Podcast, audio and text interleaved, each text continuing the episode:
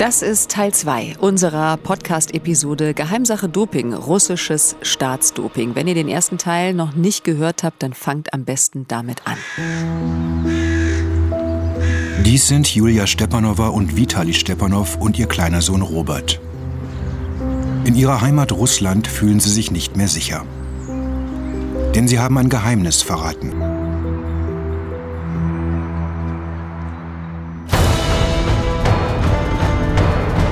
Es ist der 3. Dezember 2014. Hayos Film Geheimsache Doping, wie Russland seine Sieger macht, läuft in der ARD. Ein Film, der nur deshalb zustande gekommen ist, weil die beiden Whistleblower den Mut hatten, über das Dopingsystem in Russland auszupacken. Vitali Stepanov ist ein ehemaliger Mitarbeiter der russischen Anti-Doping-Agentur Rusada und seine Frau Julia Stepanova eine Weltklasse-Mittelstreckenläuferin. Sie liefern unter anderem mit versteckter Kamera Beweise für Doping- und Vertuschungspraktiken in Russland. Hajo, du triffst weitere Insider und trägst immer mehr Beweise zusammen, wer alles in diesem Sportbetrugssystem mit drin hängt. Nationaltrainer, Experten, Funktionäre, Politiker, Wissenschaftler, alles übrigens Männer. Und einige haben damit sehr viel Geld verdient. Ja, das war schon eine riesengroße Recherche und eine der wichtigsten, vor allem eine, die am meisten ausgelöst hat. Hm. Du hast ein Material der Welt-Anti-Doping-Agentur noch vor der Ausstrahlung gezeigt. Ja, nicht alles. Aber einiges. Ein paar ja. Aussagen jedenfalls von äh, Vitali Stepanov. An sie hatte er sich ja vorher auch schon gewendet, lange bevor ihr in Kontakt gekommen seid, aber sie hat nicht wirklich reagiert. Ja, und entsprechend geschockt war dann natürlich auch der Gründungspräsident der Welt-Anti-Doping-Agentur, der Kanadier Richard Pound, als ich ihm dann die Recherchen vorlegte. I think you put together a, a pretty Sie haben hier einen umfassenden und extrem alarmierenden Fall. Nun muss man sich darauf Antworten überlegen. Wenn etwas dieser Kategorie in einem Land organisiert wird, ist das ein Riesenproblem für die Glaubwürdigkeit des internationalen Sports und die Glaubwürdigkeit der Dopingbekämpfung. Es ist grässlich zu sehen, dass es bis in einen Weltverband hineinreicht. Es ist ebenso gravierend. Equally serious. Ja, und der damalige WADA-Generaldirektor David Howman, ein Neuseeländer, der hat dann ein Versprechen abgegeben. Was wir nun machen müssen, ist, diese Dinge furchtlos anzugehen. Aber auch sicherzustellen, dass die, die Angst haben, dass die beschützt sind. Ist die WADA tatsächlich so mutig? Was wird aus den Stepanows, die du erstmal in deiner Wohnung in Berlin untergebracht hast? Völlig groteske Situation, darauf kommen wir später auch noch zu sprechen. Wer ist der neue Kronzeuge, der noch mehr erschreckende Details über das Staatsdoping in Russland enthüllt? Und wer steuert das Ganze? Die Antworten gibt es jetzt. Geheimsache Doping. Ein Sportschau-Podcast vom Rundfunk Berlin-Brandenburg mit ARD-Doping-Experte Hajo Seppelt und Kerstin Herbst. Folge 6. Russlands Betrug. Zweiter Teil. Dein Film ist gelaufen in der ARD zur besten Sendezeit. Was ist danach in der Redaktion und auf deinem Handy los? Also am Anfang gar nicht so richtig viel. Der lief ja um 18.50 Uhr, ging an die Tagesschau fast dran um 20 Uhr, war eine Stunde lang. Da kam gar nicht so richtig viel. Und ich glaube, manche Leute mussten erst mal realisieren, was da eigentlich alles drin war. Der war ja nun doch sehr komplex mit vielen, vielen Inhalten der Film. Und manchen ist, glaube ich, am Anfang gar nicht so richtig klar geworden, was das so richtig bedeuten könnte. Das fing dann aber doch schon am nächsten Tag dann so richtig an. Das ging natürlich auch international wahrgenommen worden ist. Der Film war ja nur in Deutsch zuerst. Ja, und parallel gab es ja auch gerade gerade noch eine IOC-Sitzung. Ja, ne? es gab eine IOC-Sitzung in Monte Carlo und dort war auch der WADA-Präsident, der damalige, Craig Reedy, der Schotte, nicht Richard Pound, von dem wir ja schon gehört hatten. Und der hat dann Fragen der Journalisten beantworten müssen. Das wurde mir erzählt von einem Kollegen, der jetzt bei mir in der Firma arbeitet, der war damals auch vor Ort. Und der hat dann gesagt, ja, dann sind die alle auf den eingestürmt und der hat erstmal gesagt, ja, erstmal abwarten, mal gucken, wie sich das in den nächsten Tagen so entwickeln wird. Man hatte das Gefühl, dass er das ein bisschen runterspielen wollte. Also die Dimension war selbst dem WADA-Präsidenten Präsidenten zu dem Zeitpunkt entweder nicht bekannt oder er wollte sie ignorieren. Mhm. Aber das war dann nicht mehr aufzuhalten, die ganze Geschichte. Die nächsten Tage war das dann immer, immer größer geworden. Dann wurde der Film ins Englische übersetzt, der Text ging dann an die Welt-Anti-Doping-Agentur. Die ARD hatte das auch gar nicht richtig eingeschätzt. Die wollten tatsächlich am Anfang keine englische Version des Films machen. Ach so, aber äh, ganz viele Sender auf der ganzen Welt wollten den Film doch dann auch natürlich, übernehmen. Ne? Natürlich ist es dann auch gemacht mhm. worden irgendwann, aber das ist manchen Leuten einfach nicht klar gewesen, was das bedeutet.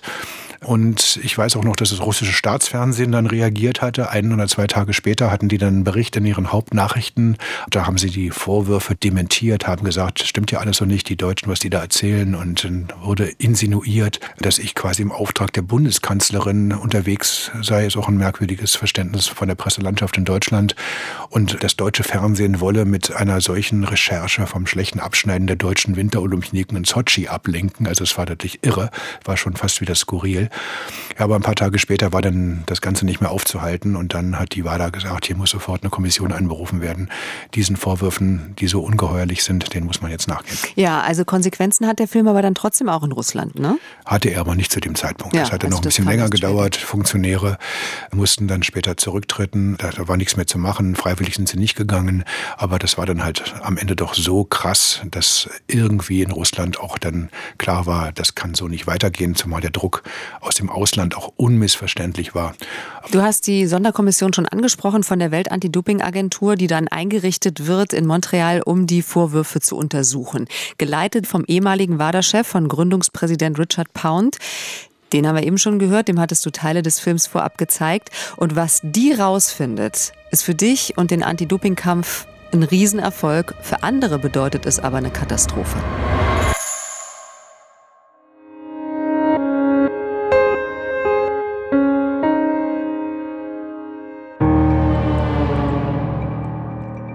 Russland erfüllt konsequent seine Verpflichtungen, auch im Kampf gegen Doping. Das behauptet kein geringerer als der russische Präsident Wladimir Putin im Herbst 2018, also nach deinen Enthüllungen. Jahre danach. Jahre danach.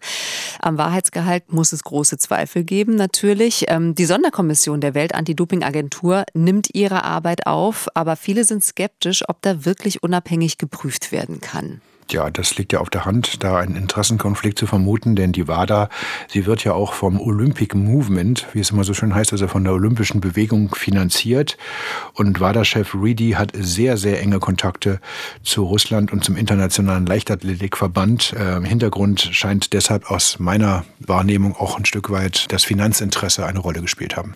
Und Kritiker fühlen sich auch erstmal bestätigt, weil fast ein Jahr überhaupt nichts passiert. Also diese Sonderkommission ermittelt, aber es dauert und dauert. Warum dauert es so lange? Lange?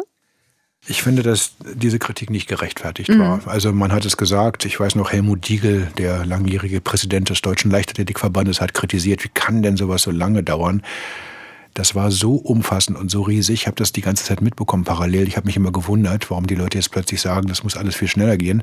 Das war wirklich aufwendig. Und insofern fand ich hier es auch richtig zu sagen, dass hier Sorgfalt vor Schnelligkeit geht. Was war das, was so aufwendig war? Es die mussten deinen Film auswerten, die unter anderem. Kommen, unter anderem, das war die Grundlage mhm. von allem. Der Film war im Prinzip das Untersuchungsobjekt.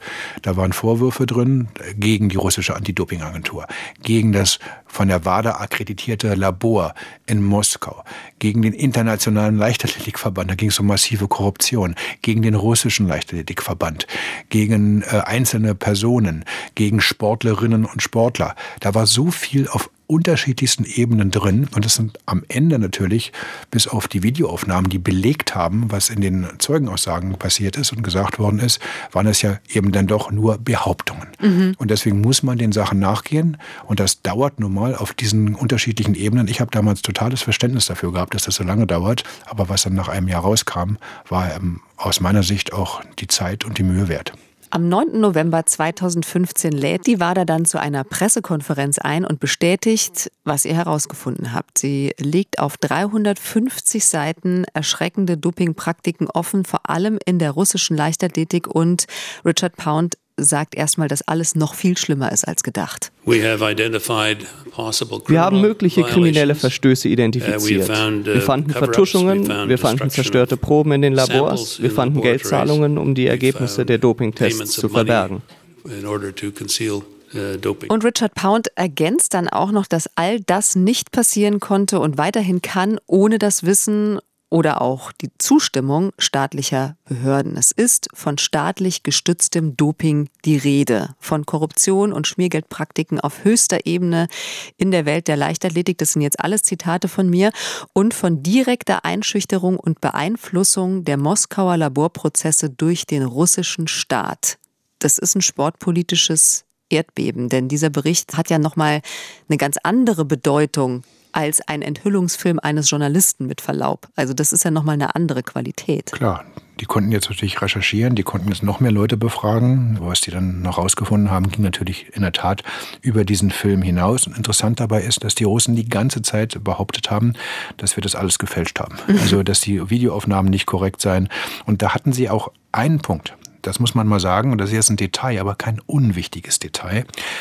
Wir mussten in Deutschland aus rechtlichen Gründen im deutschen Fernsehen diese Videoaufnahmen auf Stumm stellen, weil es ist nicht erlaubt in Deutschland nach der Rechtsprechung, dass man versteckte Aufnahmen präsentiert Tonaufnahmen. Das, das ist einfach nicht erlaubt. Die habt ihr alle nachgesprochen? Wir haben die alle nachgesprochen, aber mhm. natürlich hatten wir die Originale. Und die Russen gingen offensichtlich davon aus, dass wir gefaked haben, dass es diese Originale gar nicht gibt. Da gab es dann eine unglaubliche Situation in einem Moskauer Gerichtssaal, weil eine Athletin hat sich nämlich dann gerichtlich gewehrt und hat genau diese Behauptung aufgestellt. Hat gesagt, das ist ja alles fake, das stimmt ja alles gar nicht. Sie war eine der Belasteten. Und da hat das Gericht dann von uns die Original Aufnahmen bekommen. Und dann wurde in diesem Gerichtssaal original das, was sie behauptet, was überhaupt nicht stimmt, mit ihrer eigenen Stimme vorgeführt. Boah. Mir ist halt berichtet worden, dass diese Athletin in Tränen ausgebrochen ist, dass sie völlig fertig war und das gesamte Lügenkonstrukt in diesem Moment in diesem Gerichtssaal in Moskau zusammengebrochen ist. Und offensichtlich hat der von der ARD damals bestellte Anwalt das auch noch relativ behutsam gemacht. Das ging ja nicht anders. Er musste das präsentieren. Und am Ende war sie sogar noch dankbar, dass es so glimpflich abgelaufen ist und dass es keine große Welle in Russland gemacht hat. Aber das zeigt einfach mal, wie Athleten in Russland verraten und verkauft worden sind. Ja, die muss ja schlecht beraten worden die sein. Die muss sehr schlecht beraten worden sein und vor allem der Unsinn zu glauben, dass wir im deutschen Fernsehen keine Juristen haben, die alles, was wir präsentieren, vorher genau nachchecken, die natürlich sich die Originale angucken und die genau wissen, mhm. dass all das, was wir im Fernsehen präsentieren, dann auch natürlich auf Fakten basiert. Auf diese Idee ist man offensichtlich bei manchen in Russland nicht gekommen. Jetzt ist dieser Kommissionsbericht draußen und das heißt natürlich, das muss jetzt zu Konsequenzen führen mit dem ganzen Besteck an Sanktionen, äh, was da möglich ist. Genau, das ist es. Das geht hin äh, bis zum Ausschluss eines Verbandes, Suspendierung beispielsweise. Und genauso ist es auch passiert. Der Internationale Leichtathletikverband IAAF äh, hat dann äh, Russland ausgeschlossen. Das ist auch interessant, weil der Präsident des Internationalen Verbandes, der langjährige Lamin Diak aus dem Senegal. Der war ja auch belastet. Der war auch belastet, aber der ist dann 2015 abgelöst worden durch den Briten Sebastian Coe. Und das hat es natürlich dann auch möglich gemacht, da anders vorzugehen. Denn ein belasteter Präsident eines Weltverbandes, der von den Russen noch Geld bekommen hat, dass der dann nicht gerade unbefangen ist, wenn es die Ermittlungen äh, gegen Russland betrifft, das kann man sich vorstellen. Und ähm, natürlich wurden dann auch Medaillen und Titel aberkannt. Äh, das Ganze geht bis heute übrigens, weil die Ermittlungen immer noch nicht abgeschlossen sind. Auch heutzutage werden Russen noch disqualifiziert im Nachgang, basierend auf den Recherchen. Und ähm, die Moskauer Anti-Doping-Labor ist natürlich die Akkreditierung entzogen worden. Gleiches galt für die russische Anti-Doping-Agentur. Du hast gerade das Labor angesprochen, dem die Akkreditierung entzogen wurde. Das hat der Wissenschaftler Grigori Rotschenkov geleitet und in deinem Film enthüllen etliche Zeugen sein Doppelleben. Wir haben ihn im ersten Teil kennengelernt. Er ist eigentlich Anti-Doping-Kämpfer. Äh, gleichzeitig verkauft er aber offensichtlich Dopingmittel an Sportler und lässt positive Tests gegen Geld verschwinden. Der Mann war quasi an der Quelle. Denn wer in einem Labor positive Tests verschwinden lassen kann, äh, Dokumente fälschen kann oder einfach Urinproben austauscht, alles Mögliche, der weiß genau, wie es geht und der weiß auch genau, dass er nicht erwischt wird. Also es war schon kriminell. Das war ein unglaubliches Doppelleben, was Grigori Rutschenkov geführt hat. Und durch diesen Bericht der unabhängigen WADA-Kommission ist er als einer der Drahtzieher zumindest was das biochemische Know-how betrifft, in den Mittelpunkt gerückt. Ich hatte ja schon bei dem Interview das Gefühl, dass er mich anlügt. Ähm, die WADA interessiert sich nun sehr genau für seine Rolle in diesem Doping-Vertuschungssystem. Und für Julia Stepanova und Vitali Stepanov ist er quasi die Schnittstelle des russischen Dopingbetrugs gewesen. Aber vielleicht auch nicht unbedingt freiwillig, denn in dem Bericht heißt es, ich zitiere hier nochmal, direkte Einschüchterung und Beeinflussung der Moskauer Laborprozesse durch den russischen Staat. Also was bedeutet das für Grigori Rutschenkov? dass er auf der einen Seite, und das zeigt halt auch diese, wie soll ich sagen, diese Janusköpfigkeit bei ihm, auf der einen Seite hat er das, glaube ich, sogar mit Spaß betrieben. Der fand es immer toll, irgendwelche Leute quasi so ein bisschen auszutricksen, weil mein Gefühl, da hat er eine diebische Freude dran gehabt, auch so vom Charakter her. Ein bisschen her. stolz auf seine Arbeit da äh, wenn man so an die Posträuber beispielsweise denkt in Großbritannien, die damals diese Züge ausgeraubt haben, da schwang ja auch immer so ein bisschen Sympathie mit für die Leute. Wie haben die das angestellt? Wie kriegt man sowas überhaupt hin? Und ehrlicherweise so ein bisschen ist der Typ auch so in die Richtung einzuordnen, finde ich, dass der eine diebische Freude hatte, daran zu sehen, wie andere Leute ihm auf den Leim gegangen sind, ja. Ähm, aber er musste natürlich zurücktreten, das war ganz klar, da gab es gar keine Chance für ihn. Und er selbst behauptete dann, er sei vom russischen Sportminister gezwungen worden. Da ist ein Teil sicherlich auch wahr dran, das würde ich ihm abkaufen. Ist 2014 sogar noch, das muss man sich mal vorstellen, mit dem Orden der Freundschaft von Russland ausgezeichnet worden nach den Olympischen Spielen in Sochi, als er das Doping-Kontrolllabor geleitet hat. Und was da wirklich gelaufen ist, das werden wir jetzt noch gleich erfahren. Mhm. Aber ein paar Monate nach diesem WADA-Bericht musste dann Rotschenkov aus Russland flüchten. Angeblich aus Angst um sein Leben. Und ich behaupte auch, die Angst war nicht ungerechtfertigt. Einige frühere Kollegen sind nämlich unter mysteriösen Umständen gestorben. Vor allem einer ist der Mittelpunkt Nikita Kamayev. Das ist der Leiter gewesen der russischen Anti-Doping-Agentur. Agentur. Den hatte ich ja auch für den Film 2014 interviewt. Und ähm, der ist dann Jahre später plötzlich verstorben. Schlaganfall, Herzinfarkt hat es geheißen. Und bekannt war, dass er ein Buch schreiben wollte. Er hat immer geleugnet, dass das, was wir an Recherchen offengelegt haben, stimmt. Ich weiß noch, da war eine große Veranstaltung in Lausanne, wo ich aufgetreten bin, eine Rede gehalten habe vor vielen, vielen Doping-Experten weltweit. Und dann habe ich erzählt, was da in Russland abgelaufen ist und welche Rolle die Rosada gespielt hat. Da ist der aufgestanden, der Kamajew, und hat sich aufgeregt über uns, was wir alles erzählen wollen. Stimmt ja alles gar nicht. Aber gleichzeitig, oder zumindest kurz danach, soll er eben ein Buch geplant haben mit einem also so ein Wissenschaftler. Naja, da ging es wohl um den Sport und die Doppelzüngigkeit, die Heuchelei im Spitzensport international an sich. Aber es soll halt auch ein Kapitel gegeben haben, in dem er erzählen wollte, was in Russland abgelaufen ist und plötzlich war er tot. Du glaubst, das eine hängt mit dem anderen zusammen? Ich halte es nach dem, was hm. man aus Russland weiß. Wir wissen ja, was da so ab und zu an Giftmorden und so weiter passiert ist. Ich halte es leider nicht für ausgeschlossen. Ja, und offensichtlich hält auch Grigori Rotschenkov das nicht für ausgeschlossen. Er weiß, ja ganz offensichtlich zu viel. Viele, die am russischen Dopingsystem beteiligt sind, haben Angst davor, was er mit seinem Wissen möglicherweise noch anstellen könnte. Also ist Rotschenkov zum Staatsfeind geworden und im Jahr 2016 setzt er sich ab und macht was Überraschendes. Er wechselt nämlich die Seiten. Eindrucksvoll erzählt im Dokumentarfilm Icarus von Brian Vogel. Gibt es in Russland ein systematisches Dopingsystem, um bei Olympia zu betrügen? Yes. Und waren Sie das Mastermind hinter diesem Betrugssystem? Of course. Yes.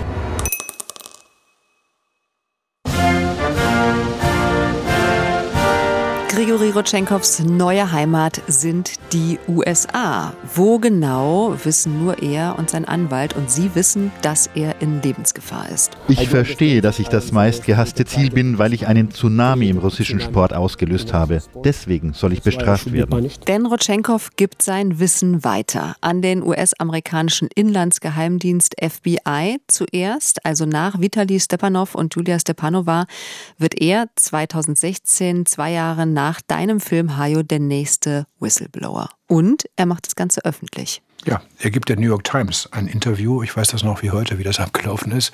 Ich war mit Brian Vogel, dem Icarus-Regisseur, in Kontakt, wusste, dass er mit Rotchenkov äh, zu tun hatte, dass der offensichtlich etwas Großes plante, aber genau wusste ich nicht, was es ist. Und da habe ich immer gesagt, sag mir bitte Bescheid, wenn da irgendwas Großes kommt. Da meinte er noch zu mir, ja, das mache ich dann schon, dann sage ich dir Bescheid.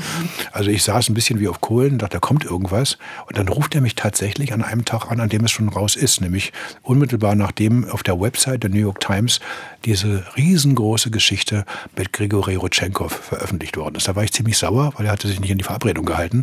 Nichtsdestotrotz muss ich einfach sagen, was da öffentlich geworden ist, hat halt gezeigt, es ging weit über die Leichtathletik hinaus. Er hat das gesamte russische Staatsdoping-System in verschiedensten Sportarten bestätigt mhm. und hat vor allem erzählt, was in Sochi 2014 bei den Olympischen Spielen abgelaufen ist, wo ich ihn ja noch zum Interview getroffen hatte, als Leiter des Kontrolllabors und der mir noch Tipps gegeben hatte, also auch gute Rechercheansätze, die dann sich auch bewahrheitet haben, aber dass im Hintergrund ein riesengroßer Betrugsapparat mitten während der Olympischen Spiele mit dem Austausch von Urinproben in der Nacht am Laufen war, das hätte ich nicht gedacht. Du hast das Ganze ins Rollen gebracht und dann gibt er der New York Times erstmal ein Interview und erzählt dann alles da. Das ist ja für dich in dem Moment auch wahrscheinlich eine total ärgerliche Sache. Na, ich habe mich ein bisschen schon geärgert, wenn ja. ich ehrlich bin. Da ist man halt ein bisschen auch im Wettbewerb, ja, ja. im Konkurrenzkampf mit Kollegen. Aber das sollte dann immer doch so laufen, dass es fair ist. Ich fand es nicht ganz fair von dem Vogel, dass er dann mir das erst im Nachgang gesagt hat.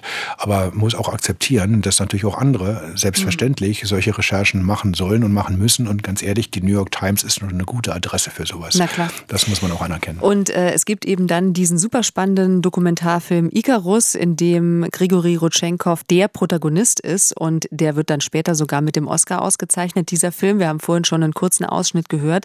Rutschenkov wird also zum Kronzeugen im Fall Staatsdoping in Russland und kommt dann auch in ein Zeugenschutzprogramm. Hat er ja vorhin auch schon mal angedeutet, wie gefährlich er jetzt gerade unterwegs ist. Aber Hajo, auch du bekommst dann doch die Gelegenheit, mit Rotschenkov ausführlich zu sprechen am 18. Dezember 2017. Hallo? Hello? Ist es Gregory? Yes, I'm here. Ja, das war Grigori Rutschenkov. Jetzt fragt man sich, war das jetzt ein Telefonat? Es war ein Telefonat.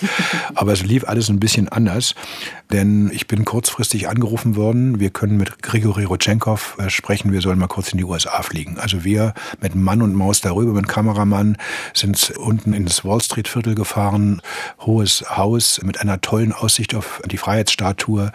Und da sitzen wir da oben in so einem Konferenzraum und dann wird uns kurz vorher gesagt, der kommt jetzt doch nicht. Doch, das gibt's doch gar nicht. Mhm. Das kann doch wirklich nicht wahr sein. Ja, das ist alles so risky, da ist so viel Sicherheiten vonnöten, das ist zu gefährlich, der kommt jetzt nicht. Aber wir können euch ein Interview per Telefon anbieten. Das ist natürlich super, wenn jemand für das Fernsehen arbeitet. Das ist super, kann man so sagen. Und wir waren natürlich extrem verärgert. Wir wussten aber auch gleichzeitig, dass ein Gespräch mit Rotschenkov, was eben nur Audio ist, trotzdem eine unglaublich große Bedeutung hat. Mhm. Wir haben uns auf diese Situation eingelassen und wir saßen dann in diesem riesengroßen Konferenzraum eine Kollegin vom Deutschlandfunk, Andrea Schildke, war auch noch dabei. Und dann irgendwann, man hat ja dieses Piepen gerade mhm, gehört in der mhm. Leitung, war plötzlich Grigori Rotschenkov am Telefon und wir hatten dann ein Gespräch geführt. Das war mal ein, zwei Stunden hat es, glaube ich, gedauert. Aber warum bist du dir so sicher, dass er es ist? Ganz sicher war ich da. Ich kannte den ja nun schon, habe ja. schon viele Gespräche mit ihm geführt. Der Slang, die Art und Weise, wie er geredet hat, dieser, dieser Akzent, den er hatte, dieser Witz, den er gleichzeitig in seiner Stimme hatte, diese Entschlossenheit ähm, und vor allem, was er inhaltlich erzählt hat, das kann kein Schauspieler machen. Wie geht es Ihnen nach all den Drohungen gegen Ihre Person? I enjoy each new day that I am alive and that, that I am doing my favorite things. How I could estimate whether I am safe or not. If, if somebody like professional killer is nearby. You cannot estimate. Also er freut sich über jeden Tag, den er am Leben ist, sagt Rotschenkov, und kann eben nicht einschätzen, ob er sicher ist, ob irgendwo ein Killer ist, der ihm auflauert. Was für eine Geschichte. Hochspannend, die erzählt ihr dann auch in zwei weiteren Filmen, das Olympia-Komplott 1 und 2. Beide stehen auch noch in der ARD-Mediathek. Die Links gibt's dann auch in den Shownotes. Und jetzt erzählt er dir also am Telefon, wie er es genau gemacht hat, wie er das Doping-System in Russland aufgebaut hat. Du weißt natürlich schon einiges aus der New York Times und auch aus dem äh, Dokumentarfilm Icarus und auch aus einer eidesstattlichen Erklärung, die Rotschenkov abgegeben hat. Aber es dann selbst nochmal zu hören, das muss ja dann trotzdem auch nochmal was anderes sein. Klar, die Wirkebene natürlich riesengroß, ja, ja. ein Mensch quasi das dir äh, mit seiner Stimme selbst erzählt. Ähm, erstmal hat er ja nun bestätigt, dass es in der Tat schon lange vor Sochi 2014 ein staatliches Dopingsystem gegeben hatte Wir hatten dann Dokumente zugespielt bekommen aus Ermittlungsakten. Das war natürlich eine gute Grundlage für so ein Gespräch. Da gab es sogar schon für die Olympischen Spiele in Peking 2008 und für London 2012 einen Dopingplan und ein richtiges ausgeklügeltes Dopingsystem auch für den Alltag, also abseits des Wettkampfes, mit EPO, mit Wachstumshormonen, Insulin, Anabolika. Der Rotschenkov hat auch immer an sich selbst experimentiert, hat geguckt, wie lange dauert denn das, bis die Substanz in meinem Körper nicht mehr nachweisbar war. Das erzählte der noch immer so mal ganz nett und dann lachte er mal ein bisschen über sich selbst. Das war schon ehrlicherweise irgendwie auch fast sympathisch. Er war auch irgendwie schon verrückt. Also ich meine, es an sich selbst dann auch noch zu testen, es anderen zu geben, ist genauso verrückt, aber... Naja, wenn man weiß, dass geringe Dosierungen hm. einmal appliziert jetzt keinen großen Effekt haben, dann würde ich mal sagen, kann man das auch machen. Ich weiß auch von anderen Doping-Analytikern, die das schon gemacht haben, weil es ja nur dann bei den Anabolika gefährlich wird, wenn man das regelmäßig und häufig in großen Dosierungen nimmt. Mhm. Und da ging es ja nur darum zu testen, wenn ich so und so viel jetzt nehme, wie lange dauert denn das, bis es klar. nicht mehr nachweisbar ist. Darum ja. ging es ja am Ende auch nur. Aber klar wurde durch all das, dass Medaillenkandidaten in Russland äh, von Rotschenkov und denjenigen, die mit ihm unter der Decke steckten, eben umfassend geschützt worden sind. Das Ministerium hat dann sogar selbst entschieden, das Sportministerium, wer denn auf den Listen steht, die in die sogenannte Vorzugsbehandlung von Rotschenkov gekommen sind. Urin wurde ausgetauscht, erst gegen das äh, oder gegen den Urin anderer Athleten oder Trainer. Dann musste jeder Athlet auch manchmal seinen eigenen Urin einfrieren lassen. Und das war für Rotschenkov äh, offensichtlich so von Erfolg gekennzeichnet, dieses System, dass er das halt über Jahre gemacht hat. Und das hat er euch in diesem Telefonat dann ja auch bestätigt? Ja, das hat uns alles bestätigt, ähm, dass es eben äh, eine Geschichte war, die schon viel länger andauerte und die dann aber generalstabsmäßig akribisch vorbereitet worden ist mit dem Ziel Sochi 2014, wo man Gastgeber war, aber es ging halt auch die Jahre vorher schon munter so los. Vor Peking war es sehr einfach. Man konnte machen, was man wollte. Das gesamte Leichtathletik-Nationalteam war gedopt. Zwischen Peking 2008 und London 2012 haben wir unsere Strategie des Vertuschens geändert. Wir hatten alles unter Kontrolle. Und für Sochi wurde das Ganze dann perfektioniert. Erstmal hat Rotschenkov dann ein Dopingmittel erfunden, den Duchesse-Cocktail, wie er ihn genannt hat, also den Herzogin-Cocktail. Was ist da drin und was bewirkt der? Also erfunden weiß ich gar nicht so sicher, ob man da nicht ein bisschen Hat den weit so zusammengemischt. Genau, es war eine Mixtur, äh, drei anabole Steroide in Mikrodosierungen, also in Kleinstmengen gemischt mit Whisky für die Männer oder mit Martini für die Frauen. Sollte auch ein bisschen schmecken offensichtlich. Dadurch hat er einen Effekt erreicht. Die verbotenen Substanzen waren schneller durch den Körper gegangen und damit auch nur kürzer nachweisbar. Mhm. Und das hat er ganz raffiniert gemacht. Also das hat er mit Sicherheit auch an sich selbst ausprobiert, da bin ich ganz sicher. Also das war das eine, dass er dieses Dopingmittel da zusammengemischt hat. Und dann hat er ein System entwickelt, wie die Urinproben russischer Sportlerinnen und Sportler noch vor der Analyse ausgetauscht werden konnten. Das heißt also, Rutschenkov muss Helfer gehabt haben. Genau. Der russische Geheimdienst der war daran beteiligt. Ähm, der habe ihm geholfen, sagte er, in der Dokumentation Icarus, insbesondere in Sochi 2014. Sie ist FSB-Officer dieser FSB-Offizier war der Verantwortliche an dem Tag, an dem ich ein verschlossenes Berek-Kit abgegeben und es kurze Zeit später geöffnet wiederbekommen habe. Der Verschluss und die Flasche waren unbeschädigt. Ich konnte sie reinigen, neu befüllen und verschließen, wie ein Berek-Kit. Es war unfassbar, wie das möglich war. Was ist ein Berek-Kit? Ein Berry-Kit ist eine Flasche, die in der Schweiz produziert wird von einer Firma, die heißt Berlinger. Und diese Flasche ist extra nur für Dopingkontrollen kreiert worden. Sie hat das Ziel, dass man sie nicht mehr öffnen kann, wenn sie einmal verschlossen worden ist, damit man dann nicht irgendwie eine Dopingprobe manipulieren kann. Dann würde man nämlich den Deckel zerstören und daran würde man merken, dass jemand versucht hat, sich an dieser Flasche zu schaffen zu machen. Man hat gerade dieses Knack-Knack gehört, was Rotschenkov nachgemacht hat. Also so klingt es, wenn die Flasche geschlossen wird. Genau, es macht Knack-Knack und dann geht die Flasche eigentlich nicht mehr auf. Mhm. Ist ein Deckel, den dreht man und äh, man kann ihn nicht zurückdrehen. Ja. So einfach ist das eigentlich in der Theorie. Aber der Geheimdienst hat es offenbar doch geschafft, die Flasche wieder zu öffnen. Und nicht nur der. Wir haben später nachweisen können, wir haben nämlich dann einen Test gemacht, nachdem uns auch gesagt worden ist, dass manche Flaschen offensichtlich nicht so richtig gut produziert worden sind, dass es da also offensichtlich Fehler gibt. Ähm, wir konnten dann in einem Experiment nachweisen, was wir bei uns in Potsdam gemacht haben. Und dann haben wir einfach mal die Kamera angemacht und haben da 20, 30 Flaschen gehabt. Und dann haben wir mal geguckt, was passiert, wenn ich jetzt die Flaschen zumache und sie wieder öffne. Und das Unglaubliche war, und alles mit einer Kamera aufgenommen. Und dann waren, glaube ich, drei, vier oder fünf, die waren zu öffnen. Ihr habt sie vorher in den Kühlschrank gestellt. Genau, wir haben alles so gemacht, wie es eigentlich bei Dopingkontrollen mhm. sein muss. Und dann passierte genau das. Also wir konnten im deutschen Fernsehen in ARD belegen, dass die Flaschen zu öffnen sind. Und das hat natürlich vor den Olympischen Spielen 2018 in Pyeongchang auch einen mittelschweren Skandal ausgelöst, dass nämlich die Dopingtestflaschen bei Olympia offensichtlich nicht sicher sind. Mhm. Die wurden ja dann sogar noch ausgetauscht im Laufe der Zeit, aber auch die waren dann nicht so richtig sicher. Das habt ihr alles auch ähm, nachgewiesen. Jetzt arbeiten im Olympischen Kontrolllabor in Sochi aber auch Experten aus aller Welt. Also die durften ja dann nichts mitbekommen, denn äh, die hätten ja sonst eingegriffen. Und dafür hatte sich Rotchenkov zusammen mit dem Geheimdienst auch was ausgedacht, hat er dir dann im Interview erzählt. Er hat also die A- und B-Probe, die hat er schon nachts ausgetauscht, so erzählt er das zumindest, bevor sie um 7 Uhr analysiert worden sind. Und insofern wurden die dann geöffnet, diese Flaschen, aber sie sind vorher durch ein Mauseloch in der Wand, wo normalerweise auch nur so eine kleine Flasche durchgeht. Aber dieses Berek-Kit passte auch genau durch. Und im Nebenraum waren dann die Geheimdienstler und die haben dann es geschafft, diese Flaschen zu öffnen, ihren Urin auszutauschen und dann wurden die Flaschen wieder durch das Mauseloch zurück in den anderen Raum gebracht und äh, fielen dann halt auch nicht auf. Also die A-Probe wurde durch das Loch gegeben, da war der Plastikdeckel schon geöffnet. Und dann kam die B-Probe, ebenfalls durch das Loch. Dann habe ich die beiden Flaschen wieder verschlossen, versiegelt und zum Empfang des Labors bringen lassen. Es hat alles gut funktioniert.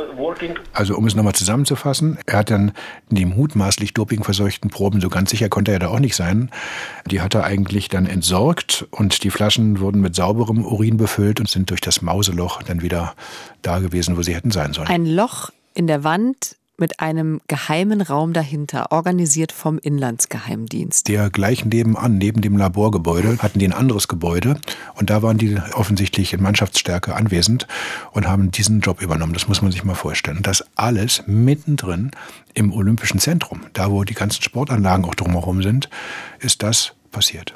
Und dann behauptet Rotschenkov noch etwas, das ihr vorher so noch nie gehört habt. Natürlich kam es von ganz oben, vom Präsidenten. Denn nur der Präsident konnte den FSB für eine solche Spezialaufgabe verpflichten. Sind Sie 100% sicher, dass Wladimir Putin vom System der Dopingvertuschung in Russland wusste? I am aware that Putin knows ich weiß, dass Putin vollständig und ganz detailliert von Sportminister Mutko informiert wurde. Mutko sagte mir, dass sich Putin an meinen Namen sehr gut erinnern konnte. Noch einmal, er wusste alles. Denn es war eine sehr simple Befehlskette. Ich berichtete an Vizesportchef Nagornich, der wiederum an Mutko und Mutko an Putin. Putin wollte alles wissen. Sein Ansatz war, sag mir, was dein Problem ist und wir werden alles tun, um es zu lösen.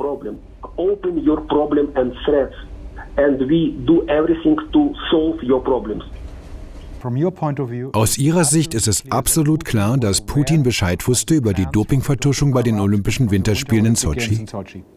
Ja, das kann er nicht abstreiten. Tja, das sind natürlich schwerwiegende Anschuldigungen, die Putin trotzdem abstreitet, immer wieder. Welche Drogen geben Sie dem, damit er sowas sagt? Das ist doch einfach lächerlich. Ihr selbst fragt dann auch im Kreml nach, bekommt aber nie eine Antwort. Hajo, wie glaubwürdig ist Rotschenkov mit diesen Aussagen? Also wie glaubwürdig Putin ist, das haben wir in den letzten Monaten gesehen. Wie glaubwürdig Rotschenkov ist, gut, das muss man ein bisschen detaillierter betrachten. Also alle Informationen, die er mir gegeben hat, die haben immer gestimmt. Ob sie immer vollständig waren, ist eine ganz andere Frage. Er hätte mir auch schon 2014 berichten können, was sonst noch so passiert ist. Das hat er halt nicht getan. Aber er hat ja dann in den USA eine eidesstattliche Versicherung abgegeben. Das heißt, er kann natürlich auch bestraft werden, wenn er die Unwahrheit sagt. Spätere Befragungen durch Ermittler und Anwälte haben dann zwar ergeben, dass nicht immer alle Aussagen von ihm tatsächlich belegbar gewesen sind. Es gab auch den einen oder anderen Widerspruch, auf den Anwälte aufmerksam gemacht haben. Das konnte er dann manchmal auch gar nicht auflösen, der Rotschenkov. Im Kern aber wurden Rotchenkovs Aussagen als glaubwürdig eingestuft, vor allem was das System an sich betraf.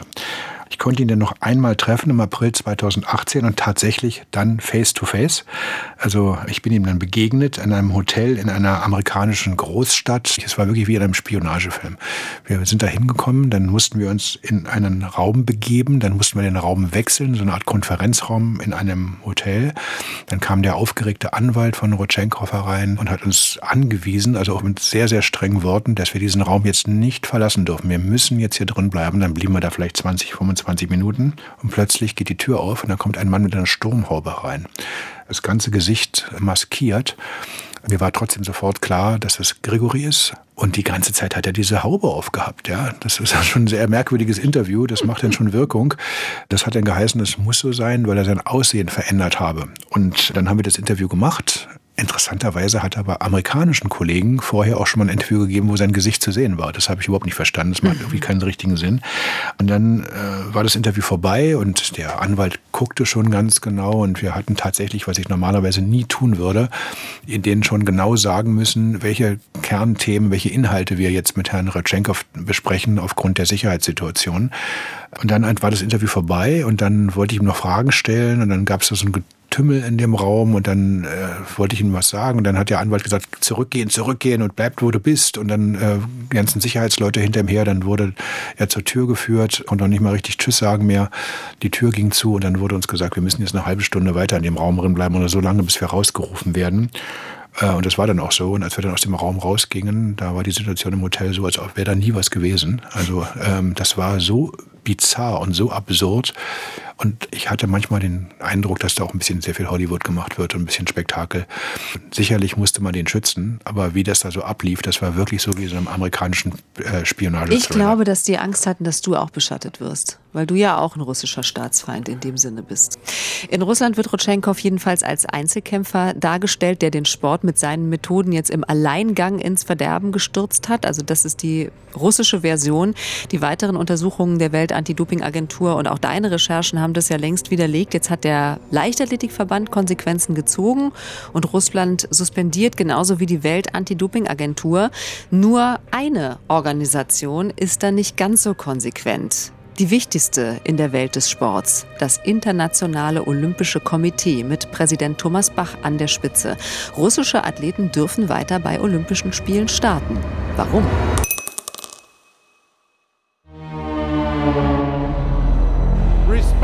Respektiert die Regeln, kämpft fair, seid sauber. IOC-Präsident Thomas Bach mit großen Worten vor den Olympischen Spielen in Sochi 2014. Tatsächlich gab es dort aber den größten Doping-Vertuschungsskandal der Sportgeschichte. WADA-Chefermittler Richard McLaren, ein Anwalt aus Kanada, hat das mit seinen beiden Reports im Jahr 2016 bewiesen, also zwei Jahre nach den Olympischen Spielen von Sochi. Ich denke, das ist in Bezug auf Doping das Größte, das wir je gesehen haben. Das Größte weltweit. Ich denke an den Balko-Skandal in den USA, an DDR-Doping, an die Anabolika-Ermittlungen im Baseball. Für die Athleten ist es ein Schlag ins Gesicht. Einer der härtesten, den wir je gesehen haben. Fass doch bitte nochmal zusammen, was genau drin steht in diesen McLaren Reports. Was da drin steht, ist unglaublich. Und ich bin noch nicht mal so sicher, ob es das vollständige Bild zeichnet. Mehr als 1000 russische Athleten aus 30 Sportarten hätten zwischen 2011 und 2015 von diesem staatlich organisierten Dopingsystem profitiert. Das heißt also von der Vertuschung von positiven Dopingtests, vom Verschwinden von Proben, vom Austausch von Proben. Und das ist das erschreckende Ergebnis, jedenfalls des zweiten Berichts. Eigentlich dachte man, es könnte nach den Ergebnissen aus dem ersten Bericht nicht mehr schlimmer kommen, aber wie man sieht, es war so. Diesen ersten Bericht hatte die WADA nur zwei Wochen vor dem Beginn der Olympischen Spiele in Rio 2016 veröffentlicht. Und da stand schon drin, dass Russland über Jahre ein systematisches Dopingsystem betrieben hat, in das das russische Sportministerium und der Inlandsgeheimdienst involviert gewesen sind. Also das heißt, da vor den Spielen wusste man das schon, vor den Spielen in Rio. Und darüber waren sie in der IOC-Exekutive unter Thomas Bach überhaupt nicht begeistert, erzählt dir Richard Pound, das dienstälteste IOC-Mitglied und der WADA-Gründungspräsident. Sie waren wütend, als McLarens Bericht vor den Rio-Spielen rauskam. Wütend. Sie sagten, man hätte warten sollen. Stellen Sie sich vor, was passiert wäre, wenn die Informationen Ihnen bekannt gewesen, aber vor Rio nicht offengelegt worden wären. Jeder hätte gesagt, ihr wusstet das, warum habt ihr nichts gesagt? Wenn das stimmt, was würde das bedeuten? Das ist ein Riesenskandal. Allein deshalb hätte Thomas Bach schon aus meiner Sicht zurücktreten müssen. Aber da er natürlich gedeckt wird von allen, die das dreckige Spiel mitspielen, auch damals mitgespielt haben, darf man sich nicht wundern, dass es dazu diese Äußerung von Richard Pound gegeben hat und äh, hat auch, zumindest was die Dopingbekämpfung betrifft, eine hohe Glaubwürdigkeit. Äh, klar war aus meiner Sicht im IOC ging es eben überhaupt nicht um sauberen Sport, es ging einfach nur um die Illusion äh, und es ging darum, die Olympischen Spiele zu retten, sie von Doping-Schlagzeilen freizuhalten. Ein typisches Muster im Sport. Es geht ja nicht darum, Doping aufzudecken, es geht darum, den Eindruck zu erwecken, dass es kein Doping gibt. Und dafür steht das IOC an vorderster Front seit Jahrzehnten. Und das IOC IOC hat uns dann dazu geschrieben, äh, Behauptungen, man habe den Report zurückhalten wollen, seien falsch. Wir haben aber von Pound und anderen damaligen IOC-Mitgliedern gehört, dass gar nicht darüber diskutiert wurde, über die Frage, ob man Russland ausschließen solle oder was mit Russland generell passieren soll. Es gibt keinen Raum für ernsthafte Diskussion oder Opposition. Und das Risiko ist, das ist es, was ich gemerkt habe, du wirst zum Staatsfeind is you become an enemy of the state. Wenn man Bach herausfordert? Ja, ja. Wenn du kritisierst, welche Maßnahmen auch immer, kann sein, dass er das als Chef persönlich nimmt, statt auf die Organisation bezogen. Er ist nicht flexibel darin, abweichende und möglicherweise kritische Kommentare und Vorschläge anzunehmen. Also ich bin sehr sicher, dass einige im IOC sich ernsthaftere Konsequenzen für Russland gewünscht hätten, aber sich schlicht und einfach nicht getraut haben, in die Opposition gegen Thomas Bach zu gehen. Ähm, bei der Pressekonferenz mit Bach übrigens bei der klang es auch erstmal so, dass es doch harte Konsequenzen geben würde. Der Bericht zeigt klar einen beispiellosen Angriff auf die Integrität der Olympischen Spiele und des Sports auf. Das russische Olympische Komitee ist ab sofort suspendiert. Ja, das klingt doch erstmal so, als wäre das jetzt das Ergebnis. Würde man denken, wenn man an fairem Sport interessiert ist. Aber dann verkündet er plötzlich, dass es doch keinen generellen Ausschluss des russischen Olympiateams geben würde für Rio, obwohl natürlich eine Suspendierung des NOK das nahelegt. Kein russischer Athlet kann an den Olympischen Spielen in Rio 2016 teilnehmen, es sei denn, er oder sie erfüllt einige sehr strenge Kriterien. Also das hört sich ja an wie die Ausnahme ist eigentlich die Regel, um ja. es mal so zu sagen. Denn äh, dann gab es ein angebliches Kontrollsystem von allen internationalen Fachverbänden. Die mussten dann die Athleten aus ihrem Zuständigkeitsbereich überprüfen. Die mussten dann genau schauen, sind die denn clean? Wie sollen die das dann rausfinden? Kurz vor den Spielen. Doping findet über Jahre hinweg statt. Ja, dann machen die zwei, drei Dopingkontrollen manchmal noch weniger. Oder das gab es auch damals. Ich habe diese ganzen Schreiben der internationalen Fachverbände gesehen. Dann schreiben die halt: Wir haben uns überzeugt davon, dass das stimmt, was die sagen, oder wir glauben dem, oder wir sind überzeugt, dass die Athleten sauber sind. Das waren Freifahrtscheine zum Teil, die Eben, die erteilt haben. Die haben die ja teilweise überhaupt nicht getestet. Ja also eigentlich nicht. sollte das ja ein Kriterium sein. Ging ja manchmal gar nicht. Und dann muss man auch wissen, dass dann beispielsweise auch einige Verbände so stark von russischen Interessen beeinflusst sind. Der Fechtpräsident vom Internationalen Verband ist ein Russe. Ein mhm. Russe ist ein, steht an der Spitze eines Verbandes. Welches Interesse soll der daran haben, russische Fechter auszuschließen? Das macht ja mhm. nicht so, nicht so richtig äh, viel Sinn.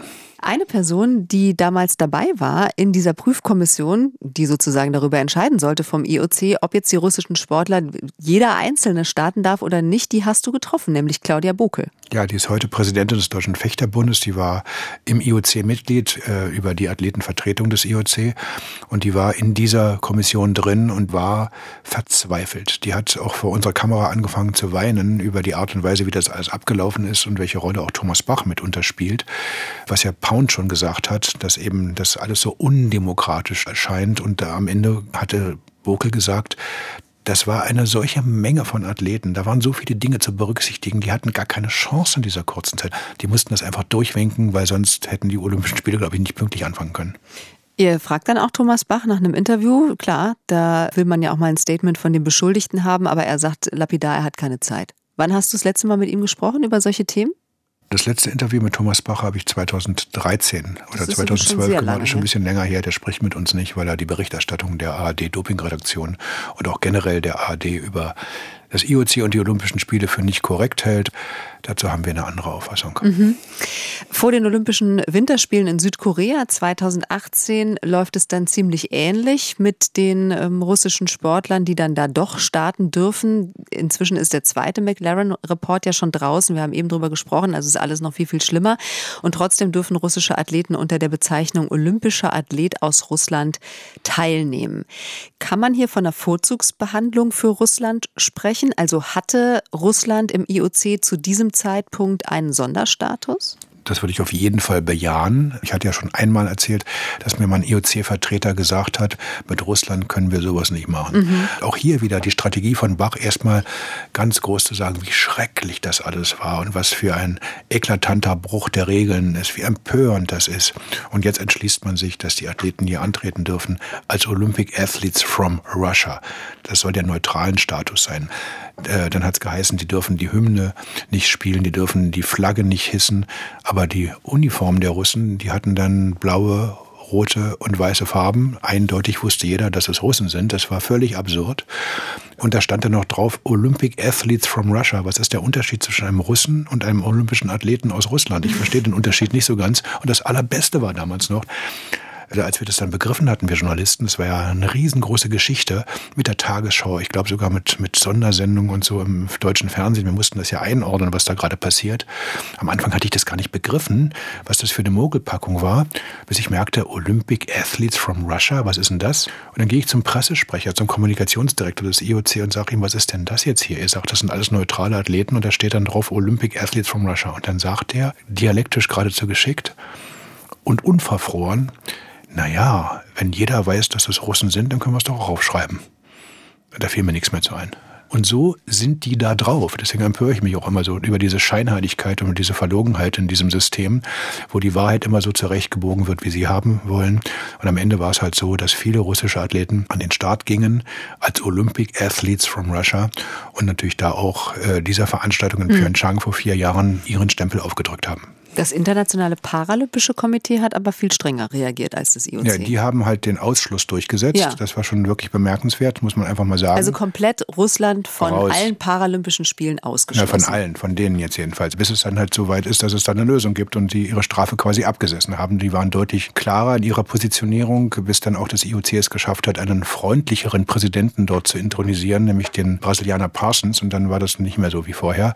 Aber als Sir Philip Craven noch in Amt und Würden war als IPC-Präsident, da war das halt so, dass bei den Olympischen Spielen in Rio die Russen antraten und bei den Paralympischen Spielen durften sie halt nicht. Das Ganze war dann so unglaublich, es war für jeden spürbar, dass zwischen Thomas Bach und Philip Craven die Luft richtig heiß war. Also da ging gar nichts mehr. Und äh, die Russen hatten ja damals alles versucht, um die Welt, die sich gegen sie angeblich richtet, zu diskreditieren.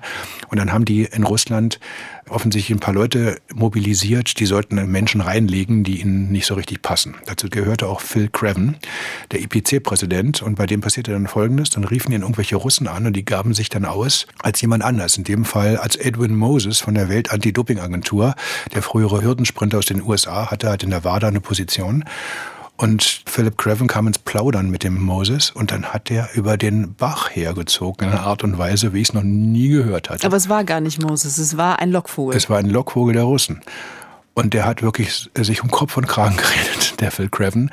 Und für uns war das natürlich wie gemalt, weil zum ersten Mal die Wahrheit ans Licht kam über die Art und Weise, jedenfalls aus der Sicht von Herrn Craven natürlich, wie Thomas Bach agiert. Ja, in Aber dieser wie Geschichte. bist du denn an die Infos gekommen? Weil es von den Russen publiziert da, worden ist. Das, wurde dann, das war im Internet zu sehen dann und zu hören. Und das war natürlich hochnotpeinlich für den Craven, dass dann die ganze Welt wusste, wie der über Thomas Bach denkt. Und interessanterweise, das darf ich vielleicht noch hinzufügen, haben dann die Russen das mit mir auch versucht. Einige Zeit später bekam ich einen Anruf, jetzt halte ich fest, von Sir Phil Craven, dem IPC-Präsidenten. Und ich dachte, was will denn der von mir? Ich habe noch nie von dem Anruf bekommen. Dann dachte ich natürlich, okay, der weiß, was wir machen, der weiß, wie wir recherchieren, der weiß, wie wir zu Russland recherchiert haben. Vielleicht will der mit mir mal irgendwie ein Hintergrundgespräch führen oder so. Und nach ein paar Sekunden an dem Telefonat dachte ich mir, hier stimmt irgendwas nicht und musste auch an die Tatsache denken, dass der wirkliche Craven reingelegt worden ist. Also fragte ich mich, ist der Typ, der jetzt am Telefon gerade mit mir spricht, ist es Phil Craven? Es war eine Londoner Nummer. Ich habe dann irgendwie nach ein paar Sekunden gesagt, ich kann jetzt gerade nicht und habe aufgelegt und dachte mir, ich muss jetzt mal nachchecken. Dann habe ich angerufen beim Pressesprecher des Internationalen Paralympischen Komitees in Bonn, dessen Nummer ich hatte, und fragte den, also ich habe hier gerade einen Anruf aus London bekommen von Sir Phil Craven und der wollte mit mir sprechen. Das finde ich irgendwie eigenartig. Was will denn der von mir? Da sagt der Pressesprecher, das kann nicht sein. Der sitzt gerade neben mir. Ich sage, bitte? Der sitzt jetzt in Bonn, aber der kam doch aus London, der Anruf. Das verstehe ich jetzt nicht. Und dann haben die das natürlich sehr interessiert zur Kenntnis genommen. Die wussten ja schon, dass Craven reingelegt wurde von russischen Lockvögeln. Und dann habe ich denen die Londoner Telefonnummer gegeben. Und dann hat der Craven aus Bonn angerufen unter dieser Nummer. Und jetzt halte ich fest, wer sich da gemeldet hat. Phil Craven. Oh nein. Phil Craven hat mit Phil Craven gesprochen. Und das war natürlich unglaublich. Und das haben natürlich britische Medien gleich wieder aufgenommen und haben dann diese Geschichte groß erzählt. Also wie das so anfing mit mir und wie das dann weiterging. Ja. War natürlich wieder hochnotpeinlich für Russland und war wieder eine dieser Kampagnen, um andere zu schädigen mit irgendwelchen subversiven Methoden quasi. Und ich war natürlich ganz froh, dass ich nicht darauf reingefallen bin, denn wenn ich ins Plaudern gekommen wäre, wäre es vielleicht möglicherweise auch nicht so gut gewesen. Im September 2018 macht die Welt-Anti-Doping-Agentur die Tür dann aber trotzdem wieder auf für Russland. Einen kleinen Spalt. Sie nimmt Russlands Anti-Doping-Agentur Rosada wieder auf. Und das heißt, Russland steht vor der Rückkehr in den Weltsport, was weltweit heftig kritisiert wird. Aber es gibt eine wichtige Voraussetzung. Russland muss bis Jahresende die Daten aus dem Moskauer Kontrolllabor übergeben, damit das Ausmaß des Skandals belegt werden kann und auch Sportler eben sanktioniert werden können. Aber das dauert. Und was dann rauskommt, eröffnet nochmal eine neue Dimension des russischen Dopingskandals, die selbst Experten nicht für möglich gehalten hätten.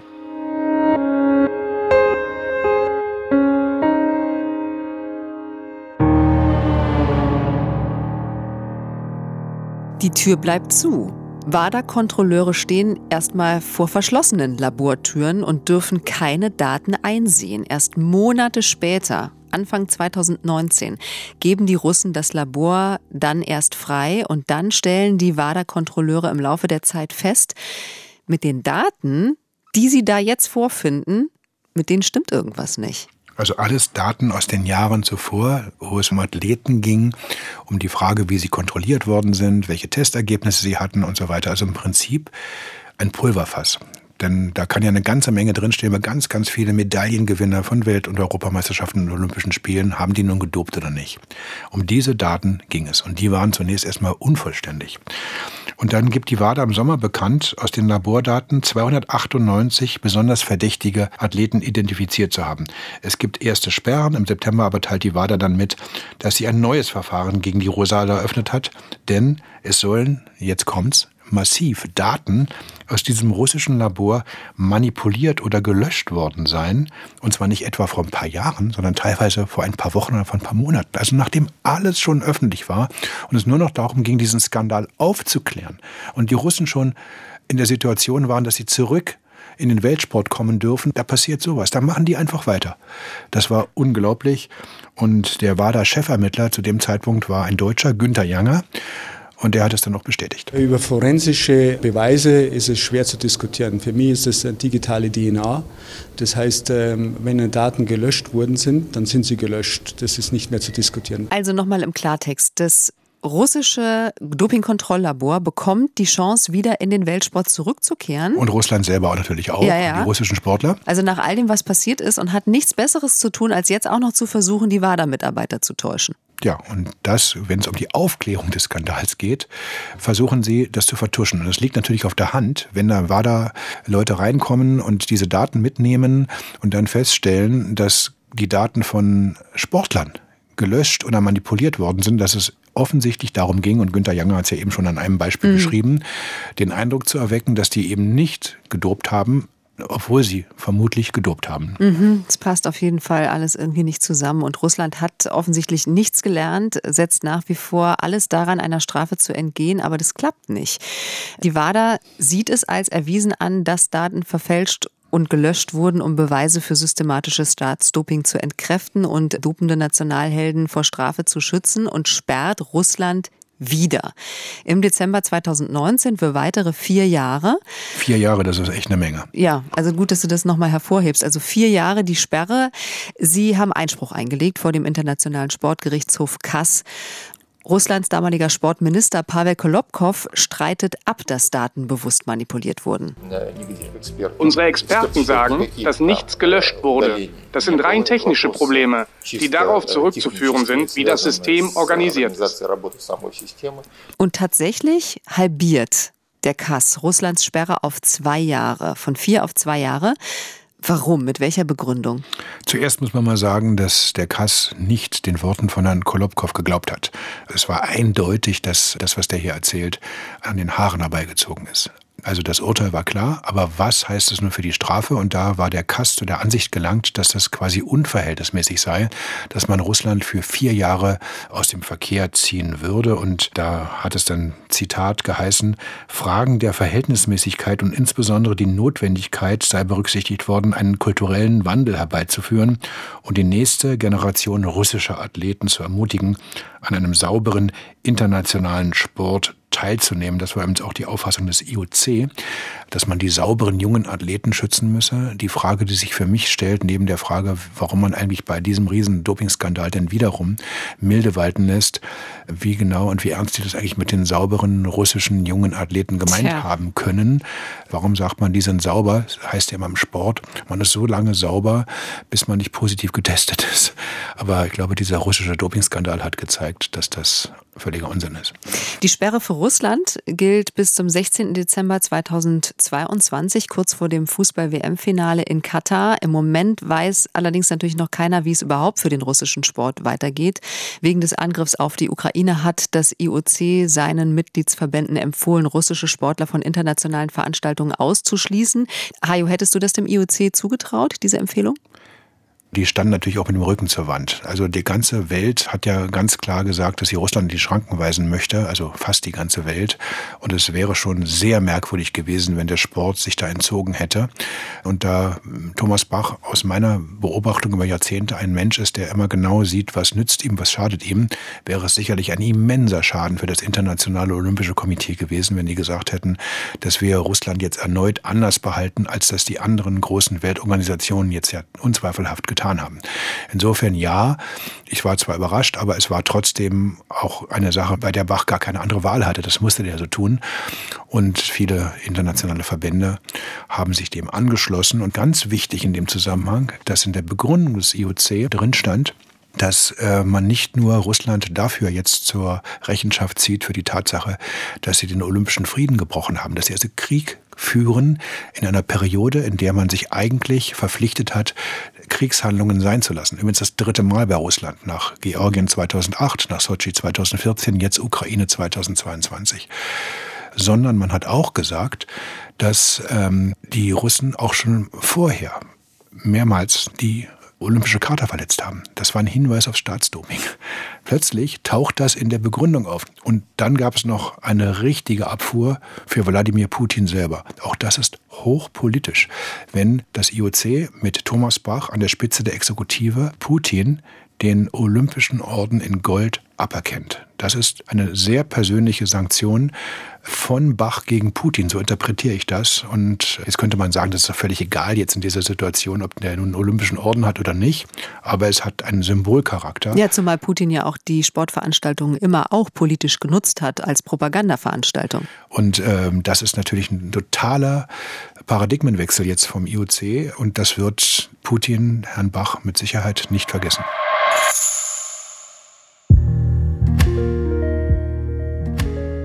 Du hast es ganz am Anfang der Episode gesagt, Hajo. Diese Recherche war auch für dich persönlich unangenehm. Was hast du genau damit gemeint? Also ich mache jetzt Dopingberichterstattung seit Mitte, Ende der 90er Jahre. Ich bin seit 85 bei der ARD, also inzwischen fast 40 Jahre. Und was ich da erlebt habe, an Gegenwind, das habe ich nie für möglich gehalten. Und es ist wirklich bei allen anderen brenzligen Reportagen, Dokumentationen, Recherchen, die wir gemacht haben, unvergleichlich gewesen, was es da für Versuche gegeben hat, mich zu diskreditieren, unsere Arbeit zu diskreditieren. Wir sind in russischen Medien als Lügner betitelt worden. Wir hätten zugegeben, dass wir Daten manipuliert hätten. Das muss ich mal vorstellen. Unsere Belege, das hätten wir zugegeben, seien angeblich manipuliert. Stand in russischen Zeitungen drin und Hajo Seppelt habe das in einem Gerichtssaal in Moskau zugegeben. Ich war in keinem Gerichtssaal. Dann gab es massive Trollangriffe, interessanterweise immer zwischen 9 und 17 Uhr Moskauer Zeit. Das war richtig auffällig. Und eben auch Versuchen des russischen Staatsfernsehens. Und da bin ich mal richtig in die Falle getappt. Das war 2016 2016 hochnotpeinlich. Das war nach einem weiteren Russlandfilm und dann gab es vom Westdeutschen Rundfunk, bei dem ich damals war, die Möglichkeit, Interviews, Fernsehinterviews mit mir zu machen. Und dann kam am Ende eine Vertreterin des russischen Staatsfernsehens. Die war total nett. Ja, und ähm, ich hatte schon sieben, acht Interviews vorher gegeben und dann kam die halt dran, stellte wirklich gute Fragen. Und irgendwann mittendrin fängt die plötzlich an, ob ich denn die Belege jetzt dabei hätte für das, was ich alles behauptet habe in meinen Dokumentationen, also in dem Moment in dem Apartment. Das verstehe ich jetzt nicht so ganz, also dass ich die Belege jetzt hier nicht dabei habe, das können Sie sich ja vorstellen. Und ob ich es denn gut finden würde, dass wir, sie sprach von wir, nicht an den Olympischen Spielen teilnehmen würden und so weiter und so fort. Es war völlig eindeutig, dass es eine ganz andere Wendung plötzlich nahm, dieses Interview. Und dann habe ich dir gesagt, also dass das ja kein Journalismus ist, was die da macht. Und dann habe ich es irgendwann abgebrochen. Mit ihnen rede ich nicht weiter und habe gesagt, die soll aus der Wohnung verschwinden, aus dem Apartment. Da ist die nicht rausgegangen. Und dann haben sich die Kameraleute verselbstständigt und haben angefangen, in dem Apartment zu drehen. Die sind dann in die Küche gegangen. Und dann habe ich irgendwann gesagt, ich hole die Polizei. Ja, und dann kamen die aber nie. Die kamen einfach nicht. Und dann sind die einfach verschwunden plötzlich. Und dann bin ich hinterher. Und dann sagt die Frau zu mir, ob es sie denn sexuell belästigen würde. Was da abgelaufen ist, war so krass. Und am Ende war es dann so, dass am selben Abend im russischen Fernsehen war ich dann quasi die Nachricht Nummer eins. Und ein paar Tage später wurde eine Doku im russischen Fernsehen über, über mich gemacht. Wie du aggressiv geworden ja, bist. Ja, wie ich halt sauer geworden bin. Ja. Und ja, ich, das reicht langsam. Und ich muss auch zugeben, dass ich damals mich nicht richtig verhalten habe. Ich hätte viel cooler sein müssen. Im Nachgang weiß ich, was das für eine Frau war. Die war halt eine Kreml-Propagandistin, ja. die beim Fernsehen gearbeitet hat und die über dies hinaus in den Jahren danach auch die ganze Kriegspropaganda und alles nach außen verkauft hat. Also ich war einfach doof. Hätte ich mich vorher sachkundig gemacht, welcher Sender da kommt, äh, dann wäre ich schlauer gewesen und muss auch sagen, dass ich seitdem nie wieder mit russischen Staatsmedien Interviews gemacht habe. Das hat einfach gar keinen Sinn. Du bekommst dann auch für Russland kein Visum mehr. Eigentlich willst du ja zu den Fußballweltmeisterschaften hm. reisen. Hm. Was die Enthüllungen für den Kronzeugen Grigori Rutschenkov bedeuten, das haben wir eben gehört. Der muss sich in den USA verstecken, ist da in einem Zeugenschutzprogramm. Aber wie geht's jetzt der Familie Stepanov? Also, ich habe mit ihnen unregelmäßigen Kontakt weiterhin, alle paar Monate mal. Das Letzte, was wir wissen, ist, dass die in deiner Wohnung gewohnt haben. Ja, das war 2014. Da habe ich sie bei mir untergebracht, weil ich wusste nicht, wohin quasi mhm. mit ihnen. Für mich erschien der sicherste Platz zu sein, sie in meinen eigenen vier Wänden unterzubringen. Ich habe dann ähm, in der Zeit bei meiner Mutter gewohnt und dann sind sie im Sommer 2015 sind sie dann in die Vereinigten Staaten, wo sie bis heute sind sind da sechsmal umgezogen, aber sie haben dann eine Bleibe gefunden, eine sehr schöne Bleibe. Ich war da jetzt schon zwei oder dreimal will jetzt auch nicht sagen, wo es ist, ja, ja aber die fühlen sich wohl. Äh, Julia Stepanova ist eine begeisterte Sportlerin und ist auch, als ich das letzte Mal da war, immer noch regelmäßig jeden Tag gelaufen. Mhm. Ohne Laufen geht's bei dir nicht. Ich glaube bei ihr auch aus gesundheitlichen Gründen nicht, weil das Doping in ihrem Körper auch einiges kaputt gemacht hat. Ja, ne? sie hat ja mal gesagt, wenn sie nicht weiterlaufen würde, dann könnte das ganz schlimm enden für ja. sie. Ob das jetzt immer noch so ist, weiß ich mhm. nicht, weil irgendwann wird der Körper sich auch genug abtrainiert haben.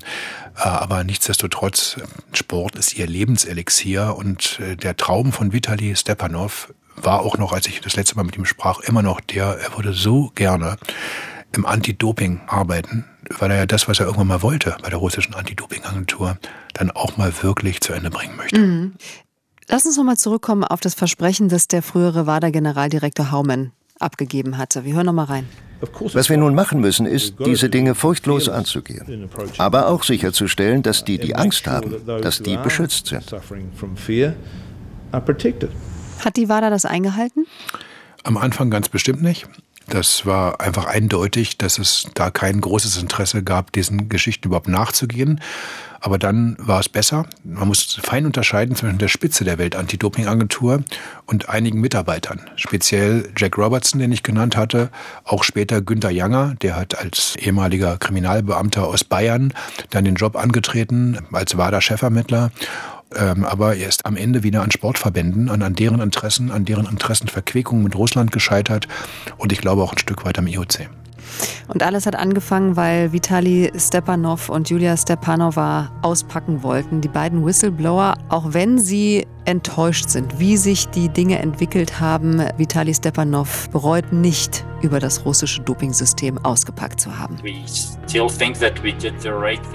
Wir glauben immer noch, dass wir das Richtige getan haben. Wir haben erzählt, was wir wussten und waren stolz darauf. Wir haben uns mit den eigenen Fehlern auseinandergesetzt und wir haben versucht, den Sport besser zu machen. Auch wenn die Dinge sich nur sehr langsam entwickeln, so wird sich vielleicht die nächste Generation auf Augenhöhe vergleichen. Das war die bislang gefährlichste und folgenschwerste Recherche im Sport von Hajo Seppelt, das russische Staatsdoping. Eine Episode haben wir aber noch in unserem Podcast. In unserer vorerst letzten Folge geht es um einen der prominentesten und skurrilsten Dopingfälle in Deutschland. Und darin um die Frage, war es absichtliches Doping oder war es ein Anschlag? Dieter Baumann und sein Kampf um die Unschuld. Bis zum nächsten Mal. Tschüss. Das war Geheimsache Doping, ein Sportschau-Podcast vom Rundfunk Berlin-Brandenburg in Zusammenarbeit mit Eye Opening Media. Geschrieben von mir, Kerstin Hermes. Redaktion Philipp Büchner und Dirk Walzdorf für den RBB und Jörg Mebus für Eye Opening Media. Recherche Josef Opfermann und Jörg Winterfeld. Dramaturgie Theresa Sickert. Kevin Carstens und David Schöpe haben die Episoden produziert und das Audiodesign entworfen und für diese Folge hat Max Stern mein Gespräch mit Hajo aufgenommen. Ganz besonders bedanken möchten wir uns bei den vielen Kolleginnen und Kollegen vom Rundfunk Berlin-Brandenburg und dem Westdeutschen Rundfunk, die diesen Podcast hier möglich gemacht haben. Alle Folgen von Geheimsache Doping findet ihr in der ARD Audiothek, unserer kostenlosen Podcast-App. Und wir freuen uns natürlich, wenn ihr uns dort abonniert und eine Bewertung hinterlasst.